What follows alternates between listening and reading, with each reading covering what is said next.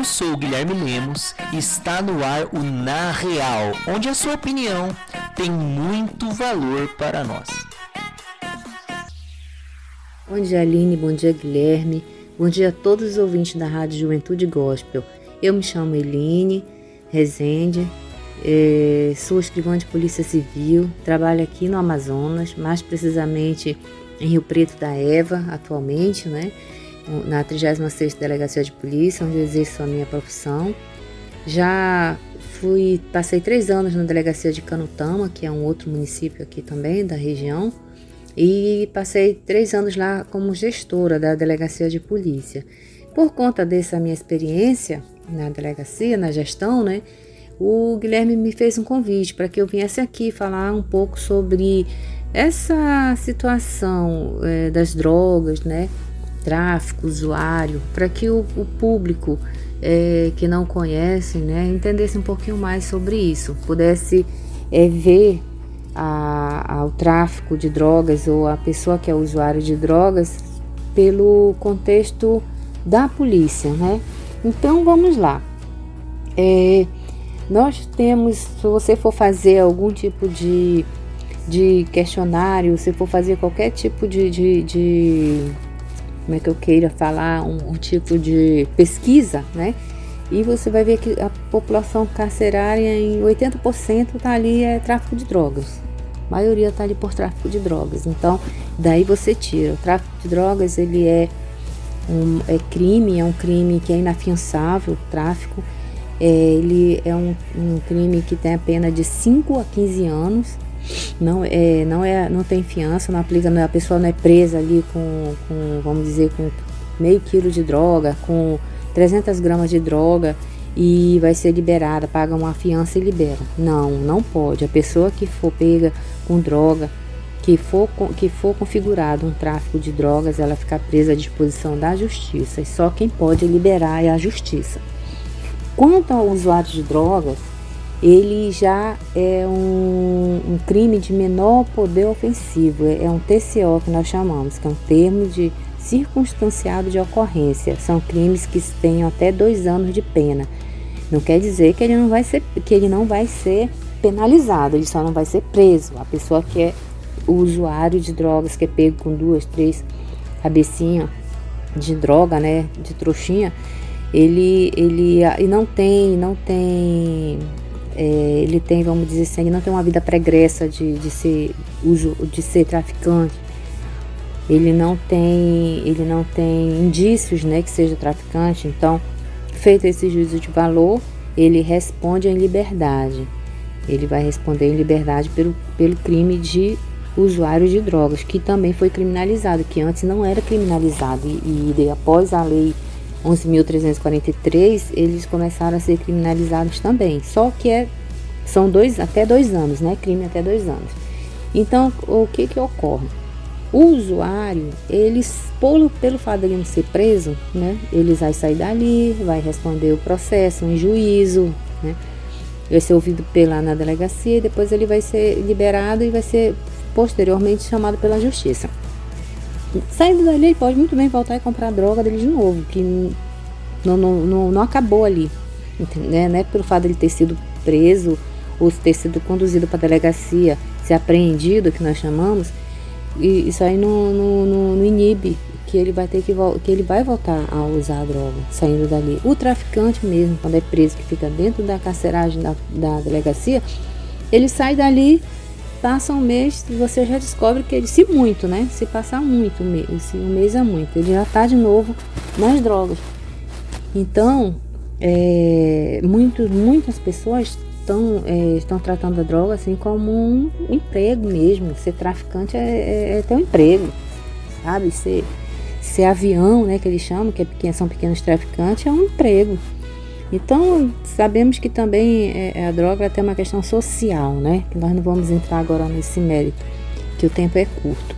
Mas o que eu queria deixar claro para vocês é que o, dentro de uma delegacia de polícia ou dentro de um presídio, não tem como haver um tratamento para que as pessoas não é oferecido, né? Pelo menos na delegacia que eu trabalhei, estou falando aqui da minha experiência, não foi colocado um, um, tratamento, né? Oferecido um tratamento para a pessoa que quer sair do vício, sabe? Ah, não sei quando você, ela, a pessoa vai para juízo, né? Se alguma forma, de alguma forma é, é feito algum tipo de pena, né? Para que ela venha parar de, de usar. Eu sei que nós trabalhamos em conjunto com a juíza do município, com, com a, a pessoas da igreja, né, algumas associações, ao psicólogo, alguns órgãos também da prefeitura na época, e que nesse momento é, juntos, né, fazíamos uma força-tarefa de vamos dizer que alguém queria sair do vício, então a gente conseguia que essa pessoa fosse para alguma casa de acolhimento para dependentes químicos. E a partir daí essa pessoa é, começava a receber ajuda, né, um auxílio do, do, do, dos órgãos pra, e a família também para que ela pudesse é, participar desse programa. Não tinha no município, né, era em outro município, então isso demandava um, um, um custo, um gasto que a pessoa tinha que fazer, enxoval, é uma série de coisas, uma lista de, de, de coisas que a pessoa tem que fazer, né, de funções ali que ela tem que fazer para poder se adequar ao local. Mas eu quero dizer para vocês que isso aí, só isso aí não resolve. A pessoa tinha que querer, né? A pessoa tem que querer. Porque acima de Deus, meu amigo, que Deus também ele tem, vamos entender que para Deus nada é impossível. Então, primeiramente Deus. E a pessoa depois, depois da vontade de Deus, a vontade da pessoa, ela tem que querer sair do vício, porque se ela não não tiver essa força de vontade, não adianta se ela não buscar realmente em Deus a força que precisa para que ela saia desse vício, infelizmente não tem como. E não adianta também forçar ninguém, porque mesmo a Bíblia diz que não é pela força, não é verdade? E também ali é, a pessoa vai pela força, mas em seguida sai ou foge e volta para estaca zero novamente. E daí ainda volta com raiva, né? Porque foi obrigada a ir para aquele local. Então, eu tive vários assim, vários exemplos de pessoas que entravam na delegacia de tráfico, estamos falando de traficante, pessoas que foram presas por tráfico e que saíam de lá e ao mesmo tempo eram usuários, tá? Muitas vezes também prendíamos pessoas por furto e eles saíam de lá e voltavam para furtar, porque eles saíam, eles furtavam para comprar droga, né? E quando saíam da quando saiu, eram soltos, né, da, da carceragem, eles voltavam para o mesmo ato criminoso, porque eles tinham que, de alguma forma, ter dinheiro para comprar droga. Eles não podem trabalhar, então eles tinham que é, voltar a, a furtar para poder é, saciar o vício, né? Então, queridos, o que eu quero dizer é que na delegacia, uh, dentro de um, presídio, não tem condições, não tem tratamento. A pessoa, pelo contrário, ela se depara com mais viciados ali, com, com, a facilidade da droga, a ameaça talvez, não, não, se sabe o que se passa ali dentro, né? A ameaça também de, de, da pessoa ter que usar, ou sai ter que levar, que é novamente traficar. Muitas vezes a pessoa até não é, não é nem não foi nem presa por, por tráfico, mas é obrigada a traficar para poder pagar o tempo que ficou lá dentro, a ver sob proteção, que cada local ali, cada delegacia, cada presídio tem a sua política lá por dentro. A gente sabe que existe isso, né? Infelizmente. Então, é, buscar tratamento dentro de uma delegacia ou dentro de um presídio não tem condições. Eu muitas vezes briguei, brigava com os, com os detentos, conversava com eles e dizia que eles aproveitassem aquele tempo que eles estavam ali presos, né, os que eram viciados, que eles eram usuários, que eles aproveitassem aquele tempo ali para que eles ficassem limpos, porque se não entrasse droga ali, se eles não pedissem droga de fora, com certeza eles não iam ter é, droga ali dentro. Não, ninguém ia dar droga ali dentro da delegacia, só se eles subornassem alguém, só se entrasse de uma forma que ninguém pudesse é, é, que ninguém pudesse é, é chegar a ver, né? E então eu, eu pedia para eles que eles usassem a delegacia como um, um, tratamento para eles, então uma, uma, um tempo de tratamento para que eles pudessem desintoxicar. Mas muito, alguns faziam, gente. Alguns faziam, outros não, né? Não, não vamos, é, também não vou generalizar, mas eu acredito que alguns conseguiam. Mas, infelizmente, é, o tempo vai passando e quanto mais tempo na cadeia, é, mente ociosa, né? Já, já tem aquele ditado que diz. E eu acredito que eles voltavam para o vício. Outra situação é que eles, até a, a, família, eles obrigavam a família a levar a droga, né, para poder saciar esse desejo deles, essa vontade de, de, de, usar droga, esse vício mesmo. Então, é muito complicado, eu, eu diria que é quase impossível conseguir tratamento dentro de algum desse tipo de ambiente. Fora, eu não, eu, eu acredito que tudo seja da vontade de Deus. Se, se a pessoa é, realmente tiver vontade, o desejo de sair daquele, daquele mundo de drogas, né? Sair desse vício e apresentar isso para o Senhor.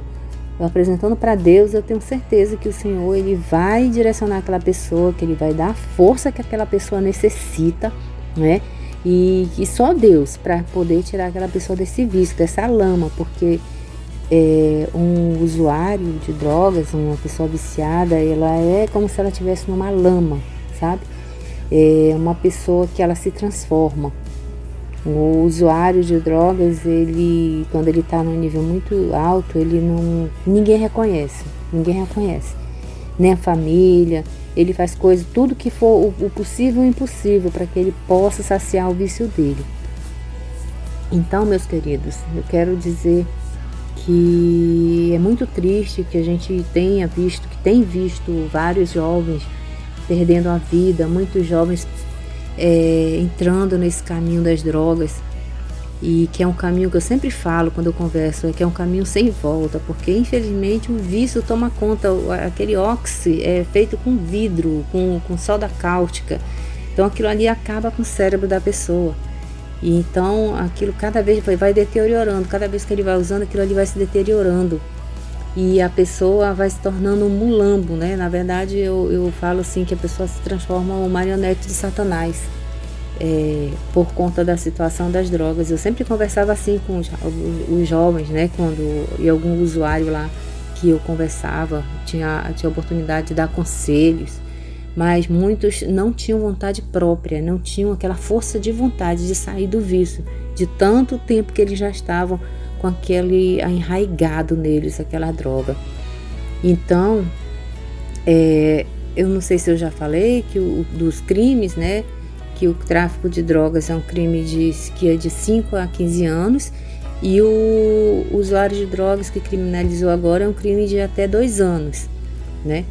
Então é isso, minha gente. Eu não sei se atendeu a expectativa, mas se tiverem alguma pergunta, vocês fiquem à vontade, que eu estarei aqui pronta para deliberar mais algumas respostas, né? Que vocês é, possam também, em nome de Jesus, é, é, alcançar algumas vidas, né? Alcançar algumas pessoas que possam estar passando por essa, esse tipo de problema e dizer que, meu querido, que só Deus, acima de tudo, só Deus, e depois a sua força de vontade para que você venha sair do vício, porque a pessoa tem que de fato querer sair desse vício. Tá certo, minha gente? Então, muito obrigado, Guilherme e Aline, que Deus abençoe os projetos e sonhos de vocês, que todos os planos de vocês que forem apresentados ao Senhor sejam concretizados. Assim, desejo também a todos os ouvintes da Rádio Juventude Gospel um bom dia e um bom final de semana.